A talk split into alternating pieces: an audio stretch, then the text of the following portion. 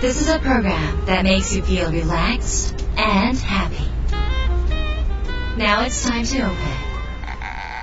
Wada Cafe.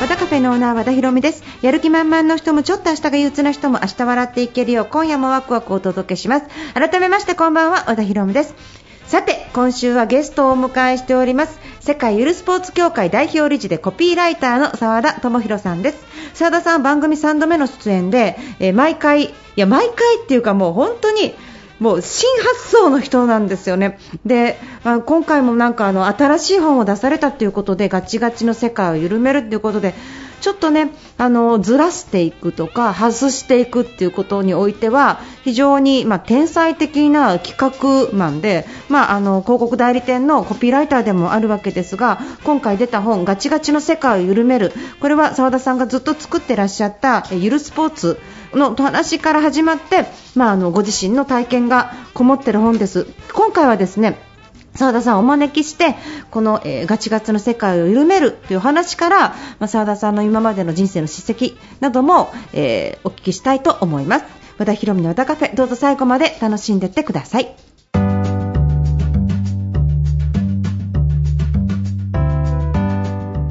和田博美の和田カフェ今週はゲストをお迎えしました世界ゆるスポーツ協会代表理事でコピーライターの澤田智博さんですよろしくお願いしますよろしくお願いします。よろしくお願いします。えー、澤田さん、ちょっと久しぶりですね。久しぶりですね。久しぶりですね。な何年ぶりぐらいだろうって3年ぶりぐぐらいです。あ、3年ぶりぐらいですか。三年ぶり大変失礼しました。いやいや、すみません。あの、澤田さんがなんか、あまりにも活躍して、お忙しそうで、ちょっと声をかけるのも躊躇してました。いえいえいえ、そんなことないですけど、すいません、本当に。いやいや、なんかう。もう、あの、なんかゆるスポーツを作って、ゆるスポーツの、えーもう参加者が10万人を超えですね。それから、ゆるミュージック？ゆるミュージック。ゆるミュージックも始め、あ、どうしよう。いや、ゆるドッグをやりたいな。ゆるドッグ あのちょっと私もやってもらいたいことが今日あってリクエストしようと思ってることがあるんで、はいちょっとお願いします。えっとこれ皆さんご存知でしょうかね？で先週出たばっかりなんですけど、100万年消防って知ってます？し知らなかったです。100万年私消防って、あのええ2年前にできたちっちゃい出版社。最近よくある独立系の出版社えでえもともと太田出版のクイックジャパンっていうカルチャー誌の編集やつは北尾修一さんっていう人がいてうんうんその方が独立して一人でやってるんですよ。なんか凝ってる作り方が丁寧。丁寧ですようん丁ね寧です。あ一人でやってるの分かります。すごい丁寧に作っていただいて。うん。うん。イラストもすごい可愛いし。そうなんです。ねその北尾さんと,、うん。えー、とちょうど1年前にばったり渋谷で会って、ええ。で立ち話して、え。であの出版社立ち上げたんですって話をして、ええ。あじゃあ雑談させてくださいみたいな、ええ。面白そうだから出版社の立ち上げの話聞かせてくださいみたいな感じで雑談してたら、え気づいたら本を出すことになっていて。さすが。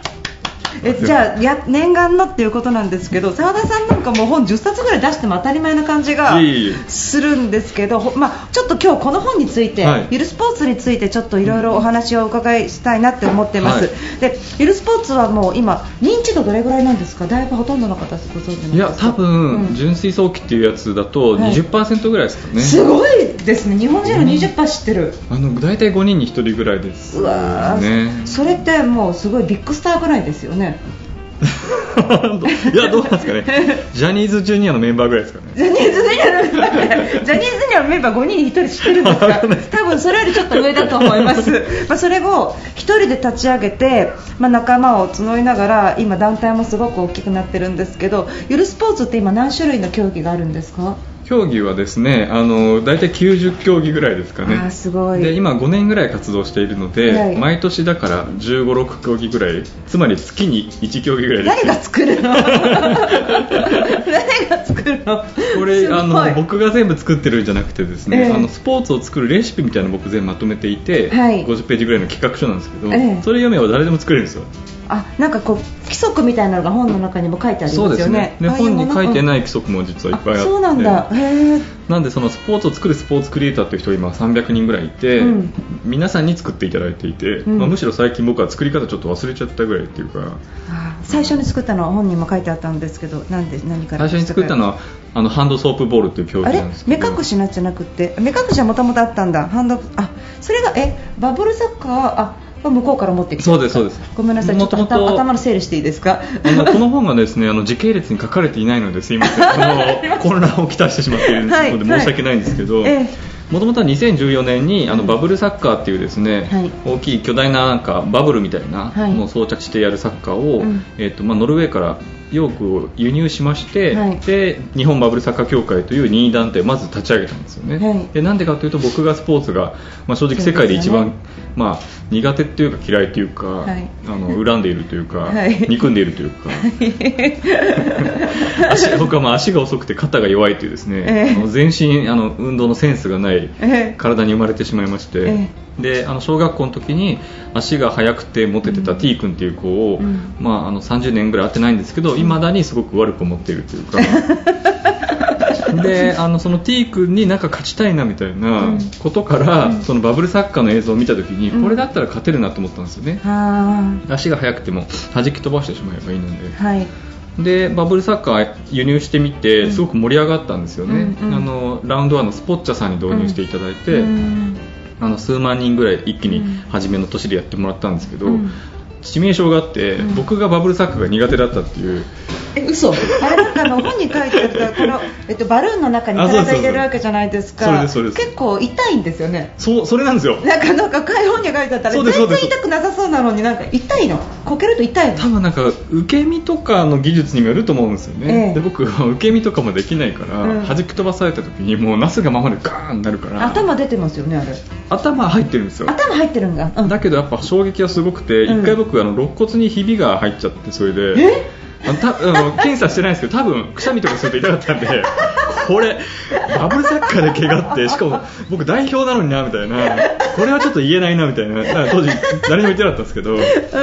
だからもうこれも多分 T 君に勝てないなと思ったんですよね、ええだったらもう、あの作るしかないなっていう、うん。もうそれしか選択肢がないっていう、それでゆるスポーツ協会っていうのを2015年に立ち上げて、初めにハンドソープボールっていうのを作ったっていう感じですねあのハンドソープボールっていうのはあのハンドソープを手につけて手がぬるぬるになってるからうまくつかめない要はボールがつかめない人にとってはありがたいゲームなんですよね。あのありがたいゲーム。ありがたいゲームっていうかそのとにかく澤田さんが作られてるのはあのマイノリティを助けるっていうことに全て着目されているから今まではえ何々弱者と呼ばれてたり例えば障害者って言われてたような方たちが一緒に楽しめたり活躍できたりすることにやっぱり目をつけられてるというか助けられてるんですよね。でご自身が私も運動神経すごい鈍いんですけど、うんうん田さんに何回か誘われても行かなかったんですよ。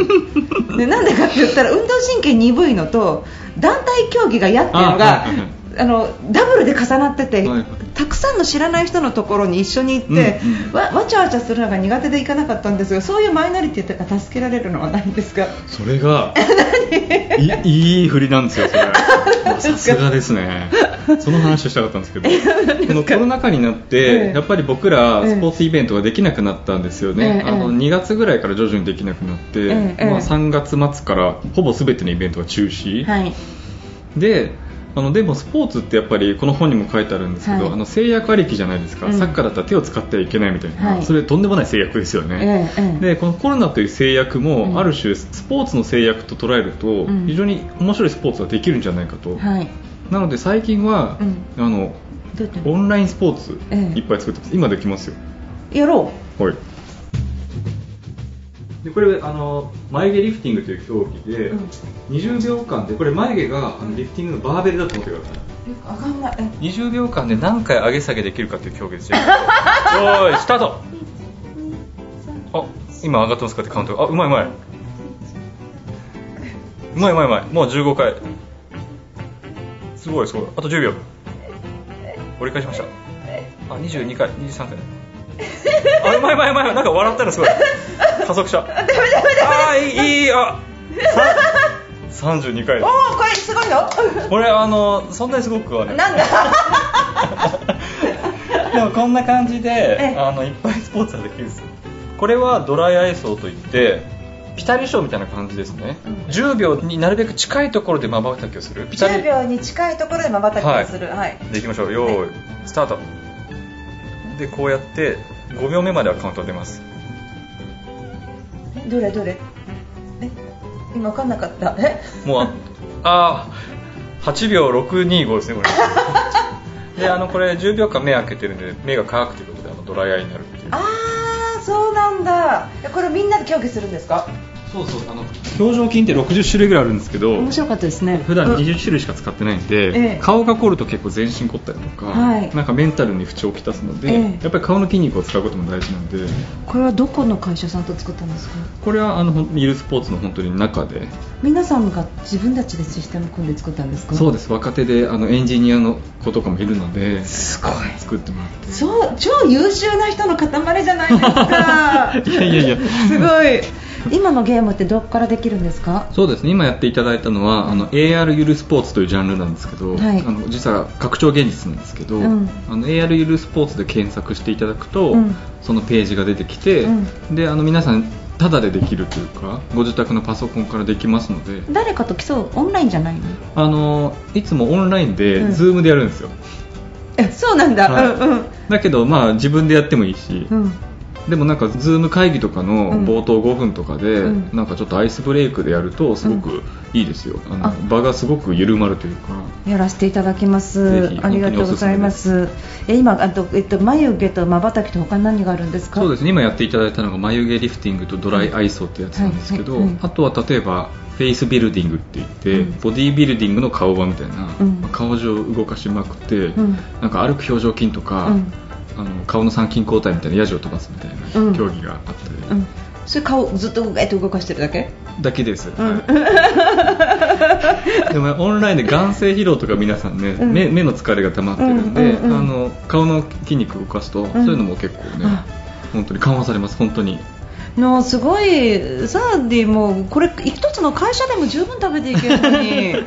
いやいやいやいや。本当にあの改めましてちょっと本についてのお話をちょっと、せっかく今日なって来てもらったかっていうと昔話するわけじゃなくって本のなんかあの 本のそ本の紹介なのでちょっと話を持たさせていただければと思います。います。はい。あのまあえっとまあもともタイトル自体がガチガチな世界を緩めるってことですけどあのもともと澤田さんと最初に会った時からちょっと変わった人でもともと緩い人だったと思うんですよね。なんかこう型にはまったこと嫌いなななんかこの、うん、定型ばったものとかすごいお嫌いな人なんだろうなっていう風にすごく思っててその時から変な漫画描かれてましたよね。なんか変ななんだっけあれ。なんだっけ？どれだなんかへネットで変ななんか。決め像ですね。決め像とかなんかこのなんか普通にコピーライター普通にやっときゃいいのに。なんかそれだけでも十分かっこいいのになんかこうついつい違う世界に行ってしまってた人でしたよね。そうですね、うんあのというのも、うん。本流が苦手なんですよね、ええ。本流って混んでるじゃないですか、ええ。例えば僕は今コピーライターやってるんですけど、うん。あの日本中に何万人といるんですよね、うん。でその中イワシの大群の中で泳いでいても、うん。全然自分のカラー出せないんですよね、うん。そもそもなんかあの不器用っていうか、うん。みんなと同じように上達できないんですよ。何でも。うん時間かかっちゃうみんなと同じことがしたくないっていうわけじゃなくてじゃないんですよ。できないんですよ。できないから逃げていく、おっしゃるとりです。逃げてるんですよね、うん、でその逃げたのが決め像だったりとか最初の方はしちゃったんですか？コピーライターが、まああのうんまあ、向いてないなって思った時期があって、でまあ、漫画連載しようと思って、うん。で R25 って当時、うん。まだ紙だったんですけどフリーペーパーで人気でやって、うん。たまたま枠が空いてたんで、うんそれで撮れて、はい。結構続いて。でそうですね。6年ぐらいその漫画も連載して。て。でもそれもあのブレイク前夜って言われながら6年経っちゃったんですけど。もうちょっとで来るもうちょっとで来るもうちょっとだ来年だって言いながら終わっちゃったんですよね。ブレイクせずみそたいな。の後ゆるスポですか？その後ゆるスポですね。そうですね、えっと、お子様はお,、ま、お生まれになったのがゆるスポの前ですか？そうですね、うんでうん。息子がまあ目が見えないんですけど、はいはい。で息子が目が見えなくて、うん。で僕は足が遅いんですけど、うん。そうすると親子で公園に行くとできるスポーツがないんですよね、うん目が見えないからうんバドミントンとか難しい、キャッチボール難しい、うんでサッカーボールのなんかパスも、親父がサッカー嫌いみたいな、だそうすると公園に行ってもジャンベっていうアフリカの太鼓を叩くしかないですよね。そんで叩きたいわけじゃないのに、じゃあ普段はそのそれまでは何して遊んでたんですか？子供用のゲームとか？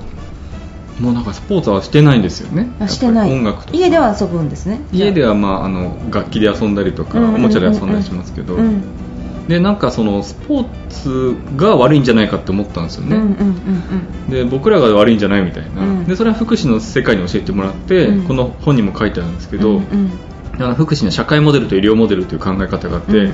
医療モデルは車椅子の方がいた時にあなたが悪いっていう考え方はい。だからリハビリしなさい、はい。社会モデルは社会が悪い、うん。だから段差なくしましょうみたいな、はい。うん。あじゃあ僕はスポーツの社会モデルをやろう、うん。僕が悪いんじゃない息子が悪いんじゃない。社会が悪い。スポーツが悪いはい。だったらスポーツを改良していこうということで、はい。今いるスポーツをやってますああそっかで結局あのそのマイノリティの人たち例えば足が遅いとか、まあ、目が見えないとか、まあ、歩けないとか障害を持ってる方たちを見た時にそれを障害だと捉えたくなかったんですよね。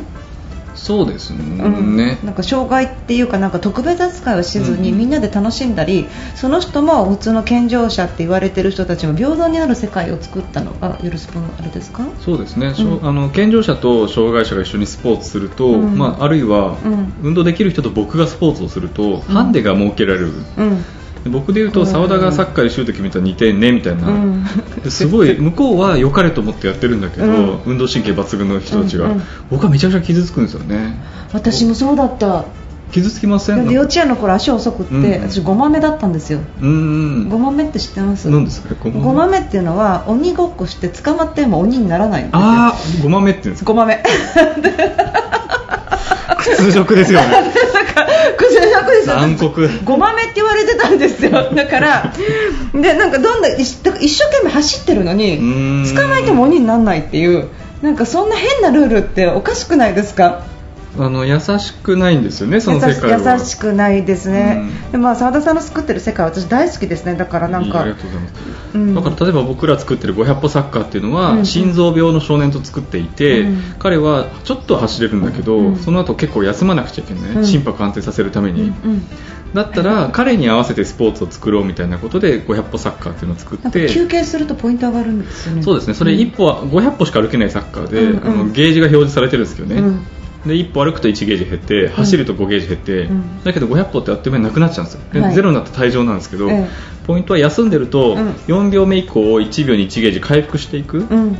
つまりその場で立ち止まって休憩してるのもその回復というプレイでやるみたいな。だから何やってんだ休むんじゃないって言われるんじゃなくて、うん。よくやってるなみたいな褒められるみたいな。すごい。ええそうすると心臓病の少年がその中に入っても全く分かんない、うん。みんなある種心臓病状態なんで、うんうんうんうん。だから彼にとって何のハンデも与えてないわけですようんうんね、うん。だけど彼もできるし、うん。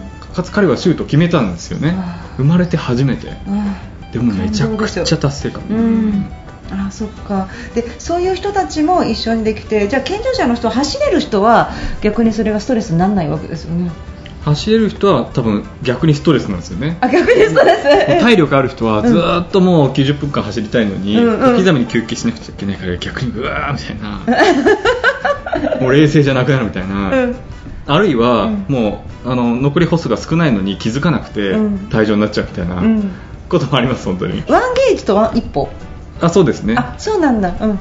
それも機械はどうやって作ったんですか？それは、まあ、あのポシェットみたいなのスポーツ用ポシェットみたいなのがあって、うん。水野さんが開発している、ええええ。でその中にスマートフォン入れるんですよね、ええ。でスマートフォンでそのアプリケーションを作っていて、ええ。スマートフォンで全部検知してるんですよ。そっか。えそれは澤田さんのところからまた作ったんですか？そのそれは、と、まさに水野さんと作ってます。ああす水野さんもうう今まではスポーツできる人にしうんかうん。ビジネスしてなかったんですよね、うんうん。スポーツができる人用のウェアグローブバット、はいはい。シューズ、うんうん。だけど日本人の45%って運動してないんですよね。そこを取りこぼしてたんですよ、うん。それってビジネス的にはもったいないじゃないですか。すごい。うん。なんで水野さんとも5年前から一緒にやっていてそっちの45%向けにもいろいろ作ってくださいよと、うん。市場が倍になります売り上げが倍になりますって話なので、うん。それは澤田さんが売り込んでったんですか最初。それなんだたまたまなんか何かの機会で知り合って、こういう話をしたら、まあ、確かにうん。国内だとどんどん人口も減っていくから、国内ビジネスは限界があるっていう話が、うん。まあ、どの業界もあるじゃないですか、うん。でもマイノリティに目を向けると、うん。実はまだ市場が国内にもあるっていうのは、まあ、スポーツだけじゃないですけどね。ああそうか。やっぱりなんかちゃんとやっぱりビジネスとのバランスが上手ですよね。そうですね。なんかうん。マイノリティ起点でスポーツを作ってるんですけど、うん。企業単位でもマイノリティっているんですよね、うんうんうん例えば絶対にトヨタの車を買いたくないっていうトヨタマイノリティもいるだろうし、はいわかんないですけど、はいうん。いるのかわかんないですけど多分いるじゃないですか、はいで企業って企業活動するときに、うん。結構ファンに向けてはい。作っちゃったりするんですよえね、うんうんうん。でもそうするとなんかすごい細かい改善しかうん。なされなくて、うんうん。なんか決定的ななんかイノベーションが起きにくい、はいうんだから企業もマイノリティに目を向けた方がうん。大転換イノベーションが起こるっていうのは僕は確信していて、ああそっか。そういう話をいろんな企業にしてるんですよね、それが澤田さんの元アイディアなんですよね、まずコピーライターとしてっていうか広告代理店の人間っていうか企画屋っていうかそのなんかいいいい人の仕事とちゃんとビジネスっていうのが合致してるから広がるっていうか。そうですね。あの、まあ、本読んでて思っさっきも聞いてたんですけどやっぱり、えー、と単になんかこのじゃあ、えー、と犬を救済しようとか、うん。なんか病気の人を救済しようとかって言って NPO 団体とかいっぱい作っても、うんうん。結局こんな広がらないんですよ。うん。でも澤田さんが上手にやってるのはちゃんとそこに、えーっと企業の可能性とか,、うんうんうんなんかそういうところとタイアップしながらちゃんとビジネスモデルを構築されてるのがすごいなっていうふうにちょっと思うんですけどそれはやっぱり自分から積極的にこういうところと組んだらうまくいくっていうのが分かるからなんですか？そうですね。スポーツでいうと、うん。スポーツビジネスって皆さんやるときに、なんだろうねやり方が限られてきちゃうというか、んうん。なんでしょう本当にささっき言った好きな人に対して何か働きかけるとか、うんうん。で基本的にはそのスポーツビジネスってスポーツのためにやってるんですよね、はいはいはいはい。スポーツの発展のためにやっている、うんだけど僕はいるスポーツはスポーツのためにやってないんですよね、うんうんマイノリティのためであったり、はうん。あるいは健康のため、うん。医療領域に行ったりとか、うん。あるいは教育領域だったりとか、うん。スポーツをスポーツ以外の領域に生かすということをやってるんですね、はい。そうすると医療業界の人からすると、うん。あ薬以外にもアプローチがあるんだみたいなことで、うん。これはいいですねってなるし、うん。教育先生方も、うん。あスポーツを教材にすればいろいろ学べるんですねみたいな、うん。そういうずらし方を結構するのが好きですね、いろいろずらしていくと、うんいろんな企業にとっては、ま、あの発見があるというか、ん。あその視点はなかったねみたいになるので、うん。あのずらし屋みたいな。企業さんといっぱい組まれてますけどなんかあの顔の認証システムはどことやってるんですか、なんか顔当てゲーム、なんだっけ？NEC さん。NEC さん。NEC さん何？顔認証なんか作ってた？えっと顔貸し競争。そうですね。うん。顔,、顔借り競争。顔借りか。うん。どこれどういうやつなんですか？これは顔認証技術っていうのは NEC が持っていて、うん。あの精度とスピードは世界1位なんですよね。要は 0. 何秒でうん。99.9%の精度で和田さんだって分かるみたいな、おううん。なんか最近は空港とか、うん。例えばチケッティングっていうか、うん。コンサート会場の入り口とかで顔パスとかで使われてるんですけど、もっとこの技術をいろんなところに応用したいっていうオーダーがあって。オーダーがあったんだそうです。最近そういうオーダーが結構多いんですよね、えー、うんうんうん。でじゃあスポーツ用具としてそれは使いましょうと、ええええええで顔借り競争っていうのをチームが作って、うん。あ僕が作ったわけじゃなくて、うん。あの優秀なチームが作って、うん。それ用意スタートって言われたら90秒以内に会場から自分と最も近い顔が似てるであろう人を探すと、うん。もう自分の判断で、うん。自分がもう絶世の美女だと思ったら絶世の美女を連れてくればいい、うん。でペアになって90秒以内にゴールに戻ってくると、うん。顔認証技術のそのデバイスはスタンバイされていて、うんあのスキャンするんですよね、2人の顔を、はい。で一致率を100点満点中何点かですぐ算出するみたいな。顔のパーツの形状とか位置情報っていうのをビビってスキャンして。それってそういうなんか用途で作られてない。使い方したの初めてなんじゃないですかさん でもそうするとなんか、ううんんといろんな人が技術にふ直接触れるきっかけになるんですよね、うんうんうんうんなんか知らず知らずのうちにうん。生活に溶け込んでる技術なんで、うんうんうんうん技術のスター化が図れる、うん。あとなんかやっぱりメディア露出もすごいので、うん。その時にやっぱり NEC さんのこの技術使ってますって必ず紐づくので、うん。技術は中心になるのでちょっと PR 効果が高い。ああそうか、NEC さんもよく澤田さんにこれ頼もうと思われましたよね。そうですね。まあ、うん。ただ飲み仲間の方。ま あ さっきの水野さんもよく考えたら多分たただ飲み仲間 そう。じゃあこれ使ってみようよみたいな感じですか？和田ヒロミの和田カフェそろそろお時間になってきました。澤田智博さんとのお話はまた来週伺っていきます。澤田さん来週もよろしくお願いします。よろしくお願いします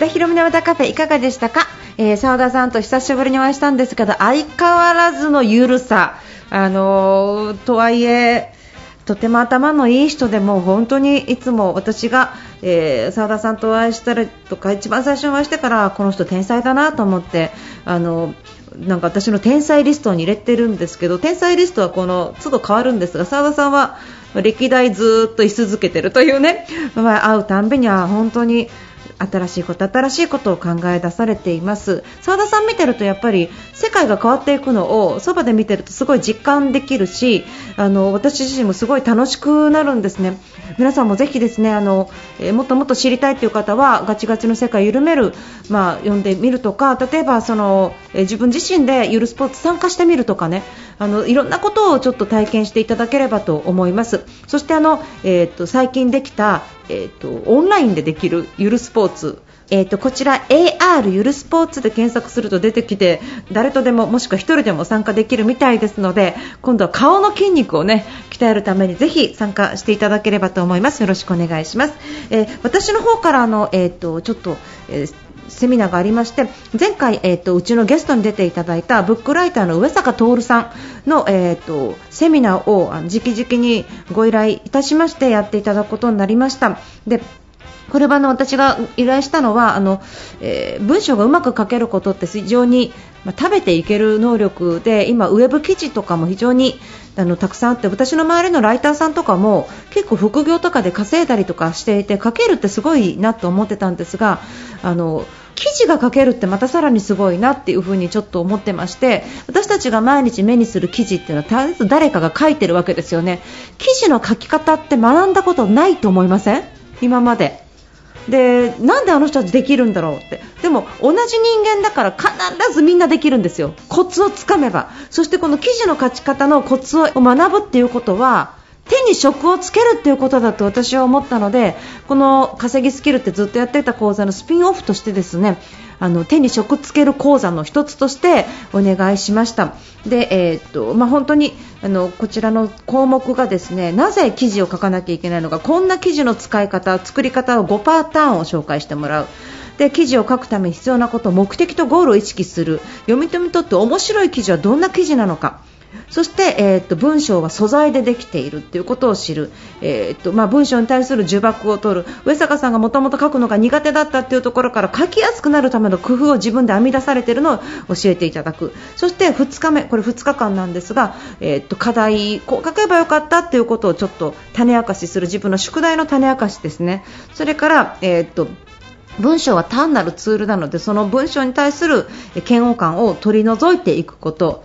であとはあの文章あるあるだけど本当はちょっと NG なんだっていうことがあるんですよ、文章の秘密として。そうすると、えっと、やってはいけないことを学び素材の選び方、量っていうことをこう考えていく。